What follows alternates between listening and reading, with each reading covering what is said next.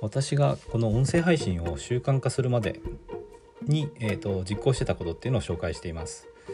1つ目が毎日配信すること。2つ目はネタを思いついたらメモすること。3つ目はランキングを見てエフィカシーを高めること。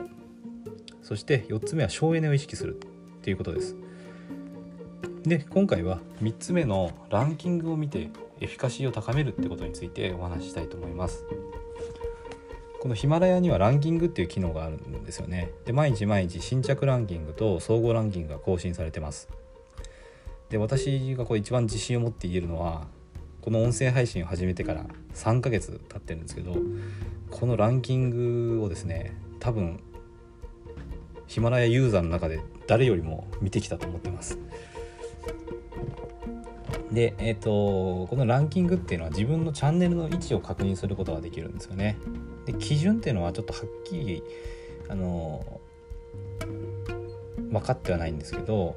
一応再生数とかユニークユニーク再生数ユニークなんだっけユニークユーザーだったかな。えっ、ー、とまあ、新しく自分のチャンネルに来てくれた人とかですね。あとフォロワーの数とか、えー、そういうところが関わってるようです。だからランキング見るとまあある程度その自分のチャンネルを聞いてくれている人との数とかどれぐらい再生されてるのかとかあと新しくフォロワーになってくれた人がどれぐらいいるのかっていう、まあ、そういうのを総合的に、えー、点数をつけて、まあ、表示されてると思うんでまあ、自分のチャンネルがどれぐらい人に聞いてもらえてるかっていう感じですよね。これは高い方がやっぱり嬉しいですよね。素直にまあエフィカシーが高まる感じがします。でこれを見ることによってあのエフィカシーが高まるので継続するその毎日配信する習慣化するっていう方向に向かうその継続の力を与えてくれてますね。でこのまあランキングなんですけどあの、まあ、私は最初このコミュニティに音声配信のコミュニティに入って、えーとまあ、仲間の人たちと一緒に配信してたんですけど、まあ、自分のランキングだけじゃなくて周りの人のランキングもですねあの調べてアップしたりしててでまああの本当にあれですね仲間の人たちがこうランキング上がるのは結構素直に嬉しくてであと上の方にいる人も見ると自分もああのこういうふうになりたいなと思うし、まあ、同じコミュニティの人がなってるっていうのってすごく臨場感があるので自分もなりなりたいしなれるっていうふうにまあ思えたんですよね。だからそういうランキングを見てこう一緒にあの周りの人とコミュニケーション取りながらやってきたことが、まあ、自分を引き上げてもくれたのかなっていうふうにも思ってます。まあ、そんな感じでそのランキングをま見るとかあとまあ人のやつも調べてこう上げるってことをしてたんですけどそれがすごくまあ自分にとっても良かったかなと思ってます。でこのまあランキングなんですけど、まあ、今は私のチャンネルこの喋ってる日の時点では総合ランキングに入ってます。配信される日はちょっと分かんないですけど喋ってる日はちゃんと総合ランキングに入ってます。でえっ、ー、と総合ランキング入っているんですけど、まあ、入ってなかった時もあったんですよね。でそんな時に、まあ、あのモチベーションを失ってしまっちゃいけないので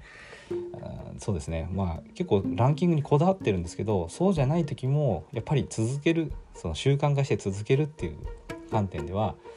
あのランキングだけにこだわらないっていうとこもちょっと矛盾してるんですけど必要かなとも思っていてあの、まあ、コツコツと積み重ねた行動の結果を確認するっていうそれがまあランキングなんであのランキングに入ってない時はそのコツコツと積み重ねた行動の結果を確認するっていう意味ではえっ、ー、とまあ再生数とかフォロワー数とかあのこのヒマラヤのパソコン版ですね。で見ると分析っていうページとこがあるんですよね。だからその分析っていうタブを見て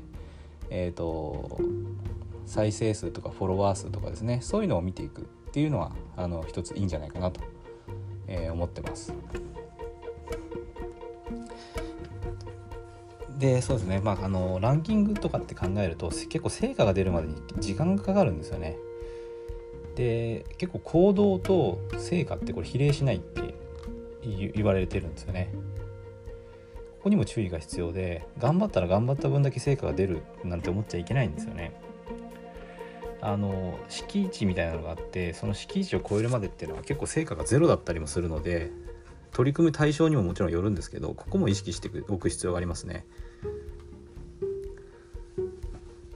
だからそうですねランキングとかに結果が出るのは時間かかるもんだとも思ってた方がいいと思います